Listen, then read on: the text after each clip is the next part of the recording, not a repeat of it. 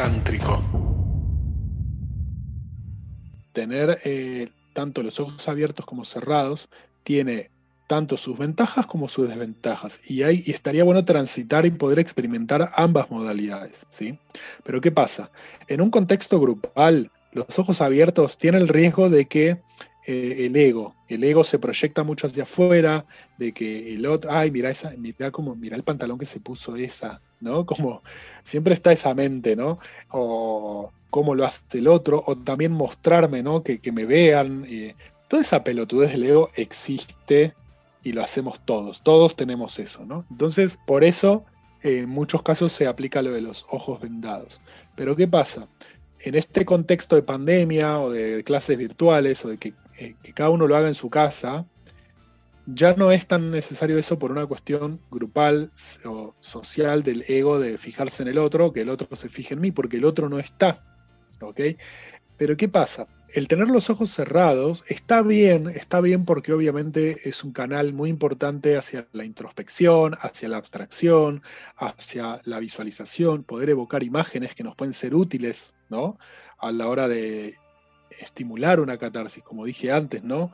Invocar algún recuerdo, alguna imagen, meternos un poquito en la escena, darle un par de vueltas para, para meternos en la víctima, tal vez, ¿no? Eh, o, en el victimario, porque a veces también eh, conectamos con el rencor o las ganas de matar a alguien o de odiar a alguien y de hacerle algo malo, ¿no? Entonces todo eso nos sirve mucho para la catarsis y los ojos cerrados ayudan a entrar en esos recuerdos, ¿sí? Y también a meternos en, el personaje, ¿no? Porque todas las cosas que hay en mi casa me pueden distraer también, no solo las otras personas. Pero ¿qué pasa? Hay un punto que es, es interesante que lo sepan, porque los ojos cerrados tiene el potencial de caer en un exceso de abstracción. Y el exceso de abstracción significa un, exceso de perder contacto con la realidad, porque en definitiva lo que queremos no es viajar en el tiempo y quedarnos en, en, ese pasado o en ese personaje o en esa simulación de pelea de que me imagino que le estoy clavando cuchillo en los ojos a mi jefe o a mi ex, sino que eso tiene que ser el puntapié para poder disparar un proceso, disparar un proceso, activarlo, traerlo al cuerpo, traerlo al aquí ahora, vivirlo, pasarlo por el cuerpo y para esto es muy importante traer, para traerlo a la conciencia, que es el aquí ahora. La conciencia, eh, digamos, en su máximo eh, potencial y expresión y potencia, eh, en realidad está el 100% operando cuando estoy aquí ahora en el presente, no cuando me estoy imaginando algo del pasado o, me estoy imaginando algo en el futuro de que voy a ir y lo voy a cagar a trompadas a alguien. ¿sí? Entonces, en ese momento, una vez que yo ya estoy en el proceso de la catarsis, está bueno abrir los ojos porque me trae a la realidad, me trae al cuerpo, me trae al aquí ahora. Y de alguna manera es un componente también fundamental de hacerse cargo porque hasta nos puede dar vergüenza, inclusive hasta es bueno hasta mirarse al espejo haciendo la catarsis.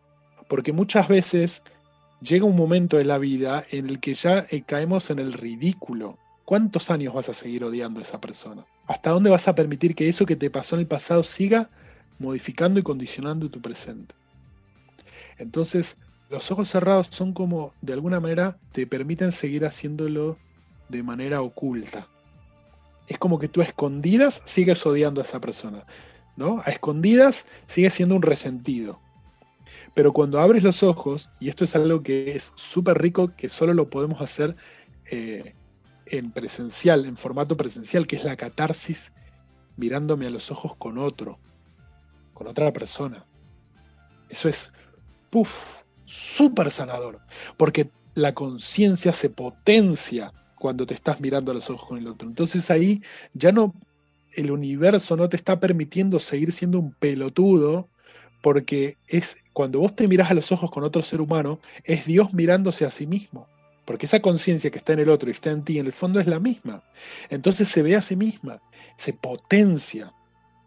Y esa es la verdadera sanación del Tantra. La conciencia es lo que sana. Entonces, ok, no lo tenemos al otro porque estamos en pandemia, estamos cada uno solo en su casa como loco gritando, pero si vos abrís los ojos, existe un potencial mayor de sanación. Porque abrir los ojos activa la kundalini y también tiene que ver con, que vos al abrir los ojos, ves tu espacio, ves tus manos, ves tu cuerpo, ves tu casa. De alguna manera eso implica ver tu realidad. Es decir, bueno, estás aquí ahora, ok, o sea, ya pasó, ya está, ya podés dejar de ser una resentida. Ya podés dejar de ser la víctima, ya podés dejar de odiar por el placer de odiar porque se te transformó en un personaje, ¿no? O porque tus amigas te aprueban, porque se van generando también círculos sociales, vamos teniendo más afinidad con distintos grupos de personas que refuerzan también nuestra herida, nuestra cruz, nuestro victimismo. Entonces llega un momento en el que mi grupo, mi mismo grupo social termina siendo una limitación para mi evolución. Porque no te dejan despertar, no te dejan salir. Si vos de alguna manera estás en un grupo de resentidos y elegís perdonar, está mal, te excluyen. No, vos para seguir perteneciendo a este grupo tenés que seguir odiando. Si vos no sos la víctima, no sos nuestra amiga. Eh, pero ¿qué le pasa a estas cosas? como la oveja negra del grupo, ¿no? Bueno, yo elijo amar, elijo perdonar, elijo dar el paso siguiente. No, no te vayas, no nos dejes solas. ¿no? Entonces, abrir los ojos implica también decir basta, ¿no?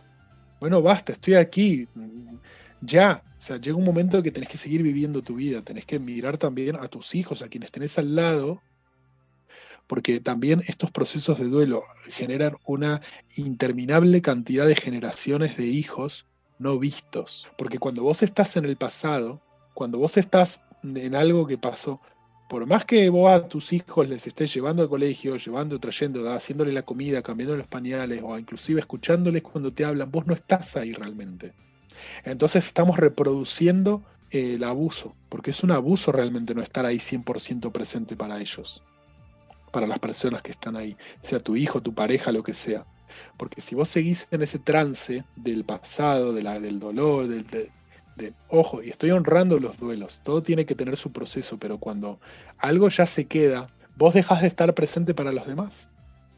Entonces, ¿qué pasa? Esos, esos hijos van a ser abusadores por el abuso que tú has sufrido, ¿sí? Se está reproduciendo la falta de presencia. En términos de Bert Hellinger, constelaciones familiares, los órdenes del amor invertidos, ¿no? Todos estamos mirando para el pasado en vez de estar mirando para el futuro. O todo el, el, orden del amor va, en vez de padres a hijos, va de hijos a padres. ¿Por qué? Porque vos estás mal, porque quedaste dolida por algo del pasado, entonces tus hijos sienten que te tienen que cuidar ellos a vos. En vez de vos estar 100% presente, disponible tu energía para cuidarlos a ellos. Está bueno con los ojos cerrados y también está bueno con los ojos abiertos. Porque los ojos cerrados te permite abstraerte, te permite entrar en el mambo, entrar en el rollo, entrar en el viaje, meterte bien en tu miseria, en tu resentimiento, en tu culpa, en tu bronca, en tu rabia, en lo que sea. Pero abrir los ojos te permite traerlo al aquí ahora. Podcast tántrico.